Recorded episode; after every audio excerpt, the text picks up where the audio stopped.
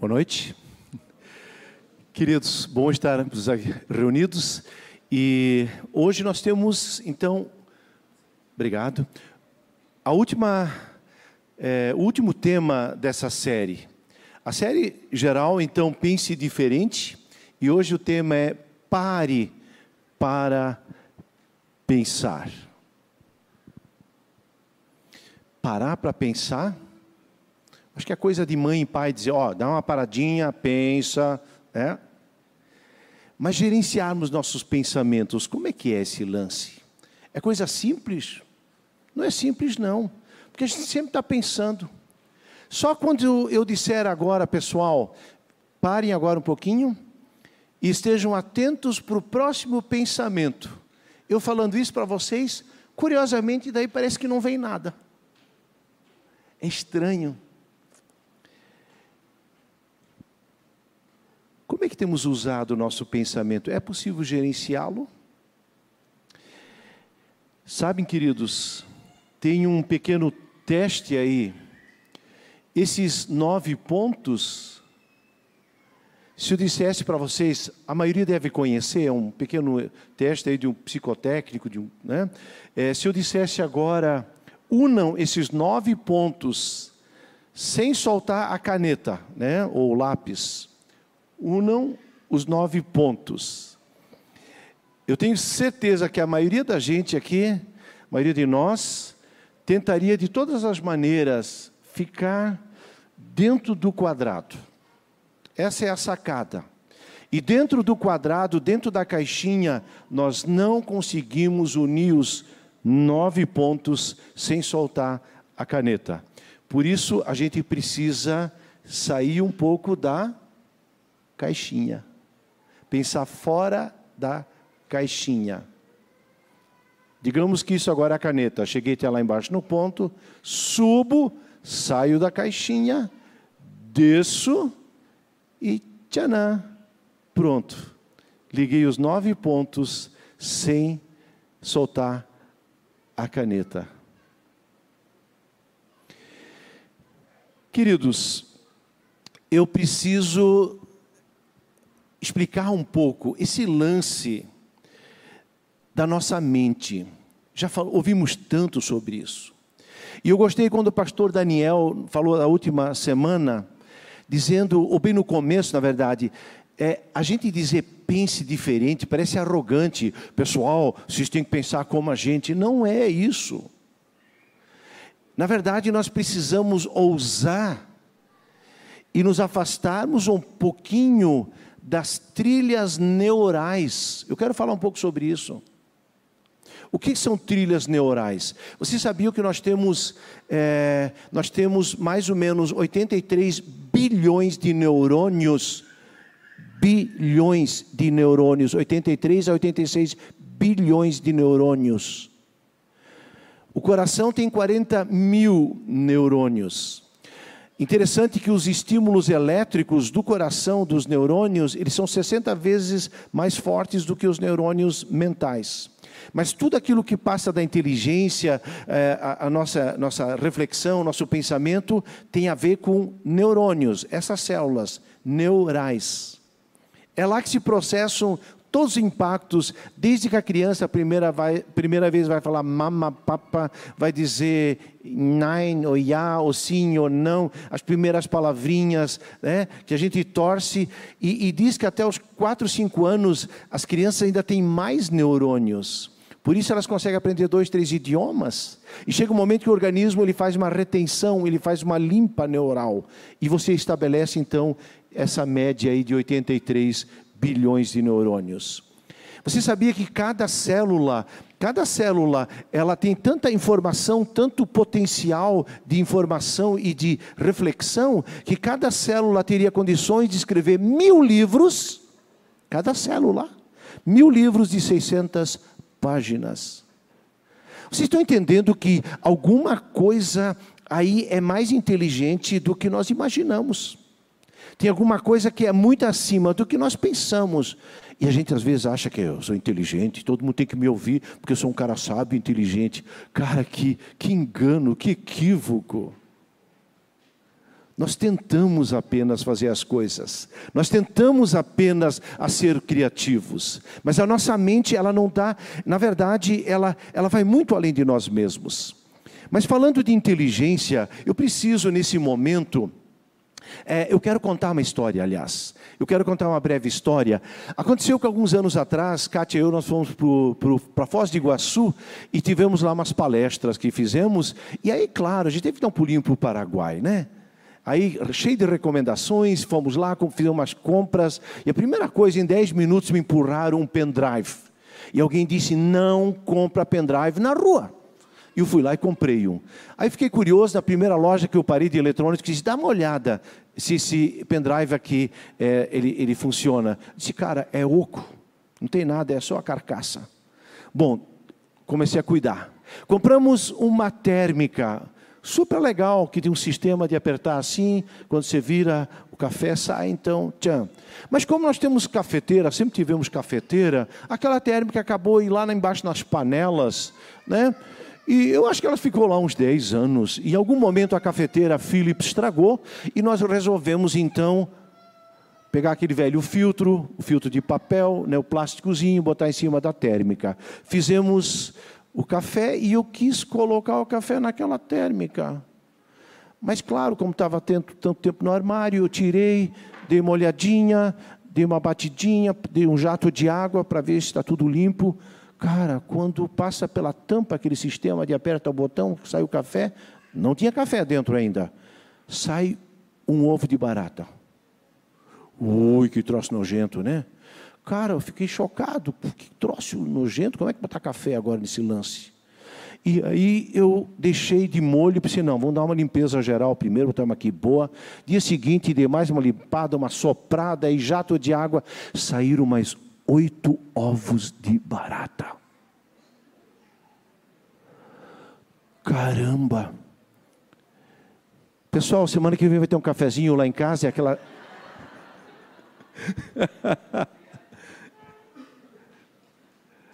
Cara, eu queria dizer para vocês que essa térmica ela foi para o lixo. Nem coragem de dar presente para alguém não tive.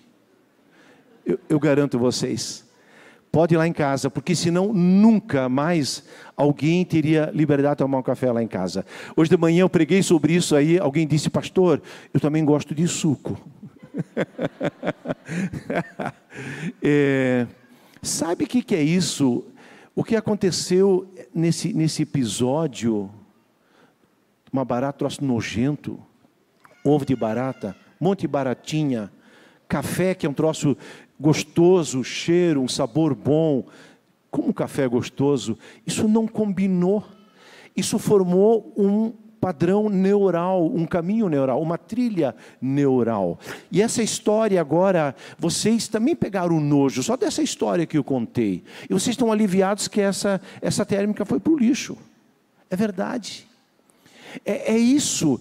Nós temos experiências da nossa infância lá, da mais tenra idade e depois, como criança, quando uma, duas, três experiências ruins, negativa, relação pai e mãe, discussão, é, o avô alcoólatra, e situações feias, o mimimi em torno do dinheiro, falta de dinheiro, pessimismo, crítica, chatice materna, essas coisas tudo, isso podem de repente fazer trilhas neurais. Trilhas neurais é como se fosse um sulco, como se fosse uma vala que depois passa automático.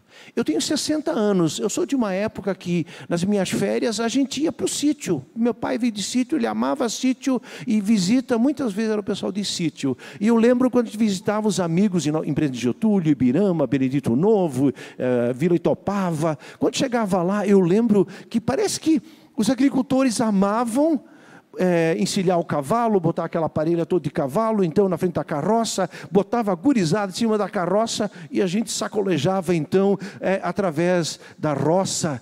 E é engraçado, aquelas rodas de carroça que elas tinham um círculo de ferro, vocês lembram? Talvez já viram, né? Que alguns fazem hoje um abajur desse lance, enfim, tá? Essa, essa, essa roda de carroça, ela, ela à medida que ela ia para a roça, ela afundava, isso às vezes tinha uns, 10 centímetros de profundidade e, e, aquela roda pegava aquela trilha. Eu lembro que o, o, o cara que tinha as rédeas nem precisava usar as rédeas. O cavalo também já puxava, aquela roda ficava naquela trilha e, e o pangaré subia e descia, dava volta, isso não tinha nem comando, porque simplesmente a trilha determinava a direção, o trajeto, a força do cavalo e inclusive o comando daquele que estava lá com as rédeas nas mãos. Que trilhas, que pensamentos que têm forjado a nossa existência.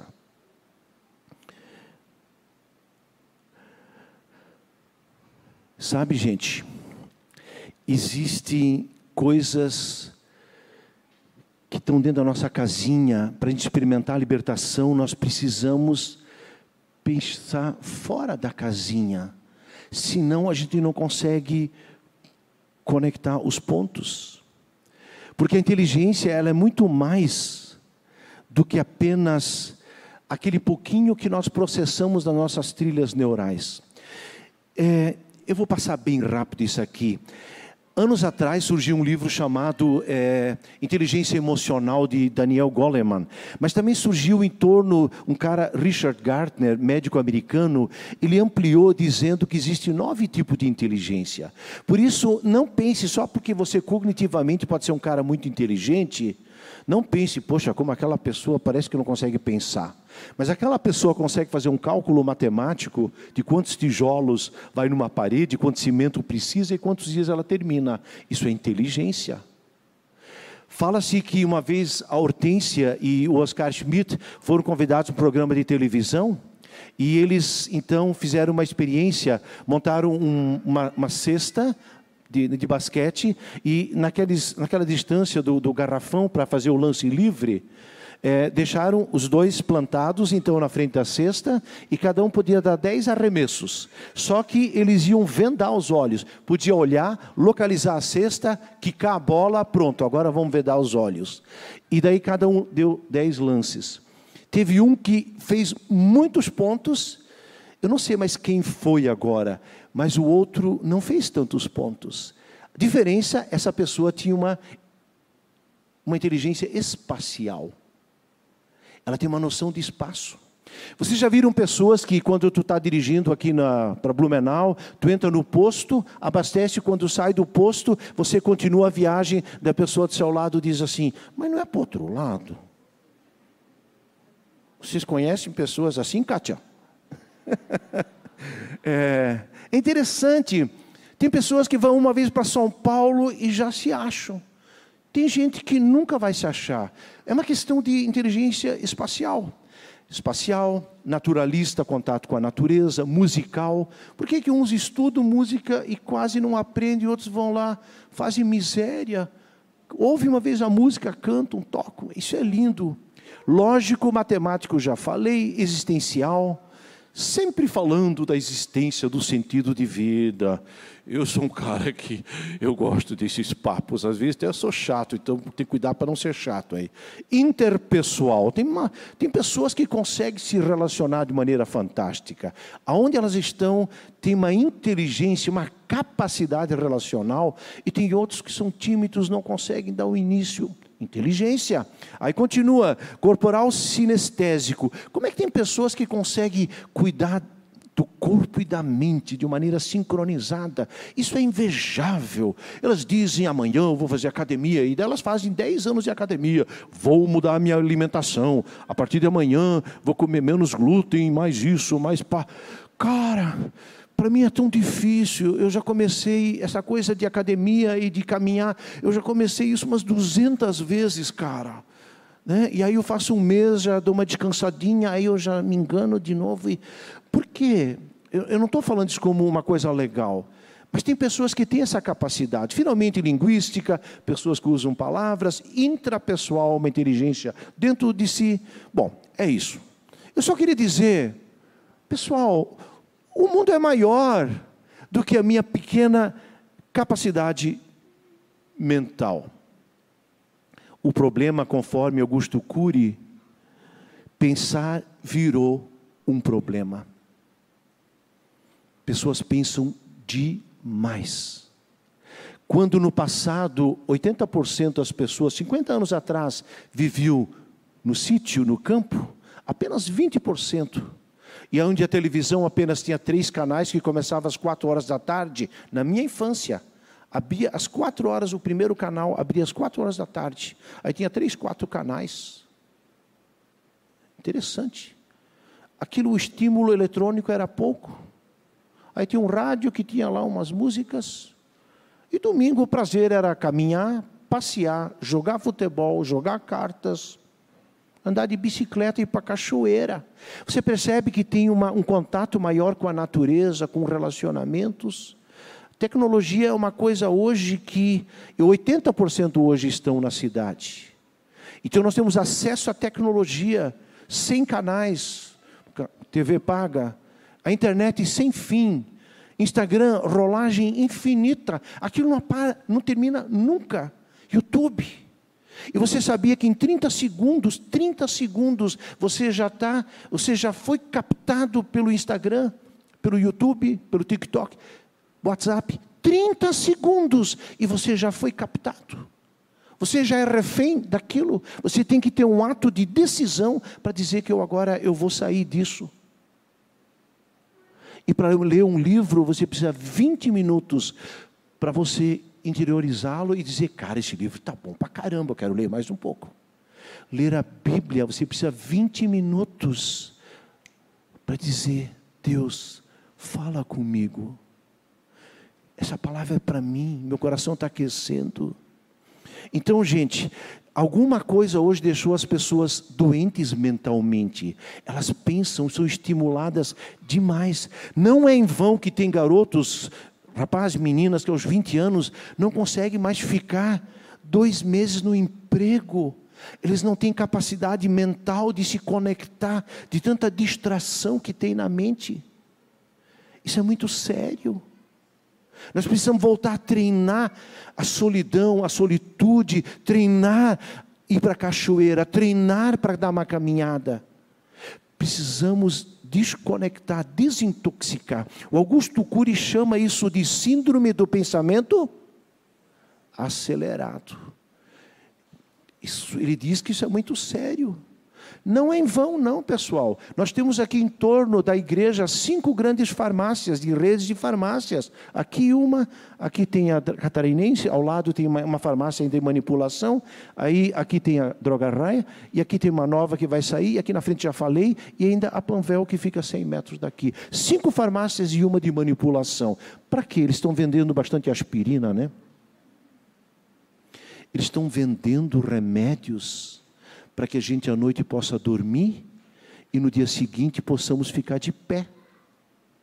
Claro, tem outros remédios também, graças a Deus que tem.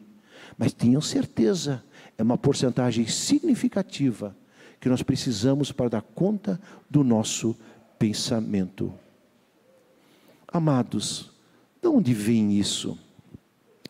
É, lidando com o pensamento numa perspectiva cristã. Paulo fala lá em 2 Coríntios 10, 4 a 5, ele diz que as armas com as quais lutamos não são humanas. Pelo contrário, são poderosas em Deus para destruir fortalezas. Ele está afirmando que nossa mente é uma fortaleza. A mente, ela dá direção e ela cria um amparo existencial. E não é fácil mudar essa fortaleza. Fortaleza antigamente era quando em cima da montanha se criava um castelo assim, de maneira meio rústica, com pedras e rochas e tudo mais, com paredões e bem alto, para que o inimigo não pudesse mesmo subir. E quem tivesse em cima poderia se defender daquele que vinha atacando de baixo. Os pensamentos são uma fortaleza. Aquilo que hoje a mente cria em termos de ideologias, em termos de pensamento sobre sexualidade, o que hoje se cria em termos de comportamento de gastos, de consumos, em, em torno de prazer, em torno da nossa sexualidade, a pornografia, toda a concepção, isso se transforma em fortalezas. Isso é muito sério, pessoal. Eu não estou jogando pedra em ninguém, eu estou falando de mim. E a gente tem trilhas neurais que foram feitas em nossas mentes, uns talvez porque recebemos, outros porque nós fizemos e, e fomos corresponsáveis por nossas escolhas erradas. Vícios. Vícios são escolhas neurais que o corpo pede, a mente pede. A dopamina é viciado, preciso disso. Existem muitos transtornos mentais que são resultado também de trilhas neurais, de caminhos de, né, que foi justamente que aconteceu em nossa vida. Por isso, moçada, jovens, eu estou falando pelo amor de Deus, de fato. Antigamente a vida era mais simples, não é fácil ser jovem e adolescente hoje. Se você abrir sua mente com a droga, se você abrir a sua mente com uma sexualidade promíscua, se você abrir sua mente com essa, esse jeitinho moderno de se embebedar, eu estou dizendo para você, é possível que aos 25 anos você não consegue mais voltar. Guarde em si, deixa o Espírito de Deus criar esse lastro, aquilo que é bom, perfeito, agradável, porque hoje vivendo isso de maneira pura, de uma maneira inteligente, vocês vão ter uma vida longa. Mas aquilo que a gente abre na nossa mente, isso depois tem gente que não consegue mais fechar. Tem gente, um cara me disse: se eu pudesse voltar a minha vida e fazer escolhas diferentes, mas hoje minha mente me atormenta dia e noite. Às vezes, quando os pais falam isso, parece tão estranho. Mas isso não vale só para os adolescentes e jovens, isso vale para você e para mim. Aí Paulo vai dizer: nós destruímos argumentos e toda pretensão levantada contra o conhecimento de Deus. O antideus, o anticristão, essa cultura antideus que nós vivemos, eles são pretensiosos. O ser humano, nós vimos que tem uma enormidade de pensamentos e possibilidades. O ser humano é muito arrogante. Pega o um microfone fala para milhões de pessoas, é, pessoas lançam podcasts quem que disse que isso é verdade plena e última? Aqui tem muita pretensão que se levanta contra o conhecimento de Deus. E aí Paulo diz: Mas nós levamos cativo, cativo é preso, nós levamos nosso pensamento cativo, todo pensamento nós queremos treiná-lo aqui dentro, para que ele se torne obediente Cristo. O que é Cristo? É o Filho de Deus. O que é o Filho de Deus? Ele é a essência divina. Pai, Filho e Espírito Santo, a trindade relacional amorosa, essa amizade eterna, diz: Nós queremos abrir esse amor, e Ele cria o ser humano, a sua imagem e semelhança. A Bíblia fala de Adão e Eva, é uma narrativa, é uma coisa bonita, uma história linda. A partir de lá, Deus vem o ser humano, e eu faço parte de um projeto divino. Não foi o Big Bang, não foi o acaso, não foi uma partícula perdida no espaço que panhões. E ainda que tenha talvez fases também de toda a criação, tem talvez aspectos aí também evolutivos, não estou dizendo isso, mas Aí uma criança pergunta: Mas quem apertou o botão então para dar essa explosão? Mas nós cremos que muito mais do que uma explosão cósmica, Deus disse na Trindade: façamos o ser humano a nossa imagem e semelhança. Fala nossa, Pai, Filho e Espírito Santo. E Deus te fez para ser um reflexo da sua criação. Queridos, por isso, quando nós falamos, não amoldem ao padrão desse mundo, mas transforme-se, tem uma dinâmica pela renovação da sua mente. Você quer voltar ao padrão de Deus, é preciso jogar a térmica fora. É preciso se desfazer de algumas coisas tóxicas, sim. tais. E para isso nós temos que nos desfazer do passado. Eu li um livro maravilhoso, ele é mais um livro de autoajuda, mas é um best-seller aí que também na New York Times, é, ele aparece como um livro bastante lido, é, O Poder do Agora. Eu achei maravilhoso, muito inteligente, profundo, achei assim uma sabedoria incrível. Eu só achei que faltou um pouquinho ele dar a honra ao nosso Deus, o Pai de Jesus Cristo, Espírito Santo. Parece que ele vem assim como filho pródigo, vai na varanda, mas não entra na casa do pai. Assim, eu tive essa sensação. Mas aquilo que ele traz de sabedoria é mega, muito legal. E ele diz assim: a sabedoria de viver está no agora. Agora. Você está aqui, teve um louvor aprazível, você ainda às cinco horas tomou um café gostoso Esqueça o passado. Não, esqueça o passado, não. A Bíblia diz: quando Deus perdoa, Ele esquece. Ele esquece. Perdoado está esquecido. Não tem mais efeito. Mas ainda esse, esse Eckhart Tolle, que é, o, que, é o, que é o escritor, ele diz: mate o passado.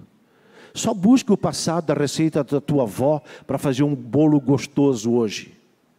Apenas fale do seu avô, se você quer rir um pouquinho como é que ele era. Você quer falar dos seus irmãos de alguma coisa? Fale daquilo que acrescenta o hoje, se não esqueça, mate o passado, porque ele é só torturador e traz sofrimento e rouba energia. Mas ele diz também: mate o futuro. Aliás, não mate o futuro. Não busque o futuro, porque o futuro gera ansiedade. 80, 90% do nosso futuro não se realiza naquilo que nós tanto pensamos. Jesus disse: basta o dia de hoje e o seu mal. Não andeis ansiosos de coisa alguma, porque o vosso Pai Celeste sabe. Deus sabe. Deus sabe o que vai ser amanhã cedo, o que vai ser daqui a 10 anos para mim, 20 anos, da minha aposentadoria ou não, da minha terceira idade. Deus sabe. Deus sabe do seu casamento, Ele sabe. Deus sabe do seu futuro, Deus sabe da sua dor, Deus sabe do câncer que você está lidando e tratando. Mate o passado. Não viva o amanhã, viva o hoje. Isso não é irresponsabilidade, mas simplesmente porque Deus nos dá o maná diário, hoje. Se quer guardar o amanhã, vai azedar. Então renove a sua mente para essa experiência do dia após o dia, viver a alegria do agora. Depois vai fazer um lanchinho, celebre o lanchinho. Celebre a presença, sua esposa, seu esposo, seus filhos. Agora. É preciso renovar essa mentalidade. E aí você vai experimentar o quê? Essa boa vontade de Deus, que é boa, agradável e perfeita. Mas a gente só conecta com isso do agora. Porque Deus é atemporal. Tempo é coisa do planeta Terra. Mercúrio, é, Júpiter, eles têm tudo um ano diferente ainda. O, os, não sei quantos anos, é, quantos dias tem um ano. Mas eu queria dizer, o Deus eterno, ontem, hoje, sempre será o mesmo. Mil anos um dia, um dia mil anos. Estão entendendo? Queridos, como é que funciona nosso pensamento? Vejam bem, como é que funciona? Deus fez o ser humano à sua imagem e semelhança. Há um mandato de criação, amar a Deus de todo coração, toda alma e todo entendimento e, e de toda força. O equilíbrio. Quando a mente tur que está turbinando, nos tirando o sono, tirando a força do dia a dia, é como se pegasse uma mesa e tirasse uma perna. Aí a alma não dá conta, daí a força, o corpo não dá conta. Quando a mente está tribulada e a nossa experiência de fé fica muito aquém daquilo que Deus quer. O problema é que nós temos um eu interno criado pelo Senhor, nosso Deus, que é equilibrado, é feliz, que curte a natureza, que curte a vida, que tem bons relacionamentos, tem intimidade com Deus. O problema é que o pecado, ele, ele quebrou as pernas. Nós perdemos esse equilíbrio e nós nos distraímos e a nossa mente nos angustia. E a Bíblia diz que todos pecaram e carecem da glória de Deus. E a partir disso, o que aconteceu? Nós criamos um eu externo. Quando eu entendi essas duas coisas, tem um eu interno, que é magoado, um eu eterno, é, um eu interno, aliás, o eu externo, que infelizmente está longe de Deus, é um eu magoado, um eu egoísta, é um eu que é preguiçoso, é um eu acomodado, é um eu crítico, ele é um eu que não sabe ser parceiro, é um eu preocupado. Isso é o eu externo. E você luta com ele, a tua mente, ele que na verdade se identifica com a mente e se faz de vítima e coitadinho, sofredor. Mas Jesus, o Filho de Deus, desceu da Trindade, veio até nós e disse: Eis que faço novas todas as coisas. Paulo vai dizer: se alguém está em Cristo, é uma nova criatura. Então a cruz nos devolve a esse toque de Deus na tua vida, na minha vida. Esse toque de Deus para quê? Para criar um eu interno, renovado, para a gente voltar àquilo que Deus pensou para você e para mim porque vocês são salvos, e isso não tem nada a ver com capricho humano e força. Pela graça vocês são salvos por meio da fé. É a fé que nos coloca num patamar. A fé, aqui no meu racional humano, a fé me coloca na presença espiritual. É um portal que eu posso ter experiências novas. A palavra de Deus, como a Bárbara ministrou antes, ela vem e ela aquece o nosso coração. Essa fé, ela nos coloca para dentro das preciosas promessas. O que que eh, dentro do terreno da fé diz assim? Quando Jesus diz o quê? Teus pecados estão perdoados. Jesus diz: Bem-aventurados que choram, porque eles serão consolados. Bem-aventurados os pacificadores, porque eles são chamados filhos, aqueles que fazem a paz. Ele diz: Toda autoridade me foi dada no céu e na terra, e de, portanto, fazer discípulos. Ele nos encaminha para o próximo. Ele diz que é para amar o amigo, sim, mas amar até o inimigo, perdoar. A palavra de Deus, ela é, ela é tão multiplicadora, essa palavra de Deus é tão poderosa, e essa palavra que traz um novo eu. Essa palavra de Deus que nos coloca em contato com o próprio Deus. E essa palavra, ela devolve um novo eu interno. Quanta antiga maneira de viver vocês foram ensinados a despir-se do velho homem que se corrompe por desejos enganosos a serem renovados no modo de pensar, a revestir-se do novo homem criado para ser semelhante a Deus em justiça e em santidade, provenientes da verdade. Queridos, a palavra de Deus. Por isso, quando lá em nós temos em Isaías 55, Isaías 55, aqui eu preciso dar uma adiantada aqui, ó. É, Olha só, opa, não era aqui que eu queria ainda. Se puder voltar ao último slide aí, tá? Esquece agora isso agora. tá. Era para ser mais rápido. Isso, opa, voltam, voltam. Esse texto aqui, ó, com esse eu encerro. Quando a palavra de Deus diz: Meus pensamentos não são teus pensamentos, meus caminhos não são teus caminhos.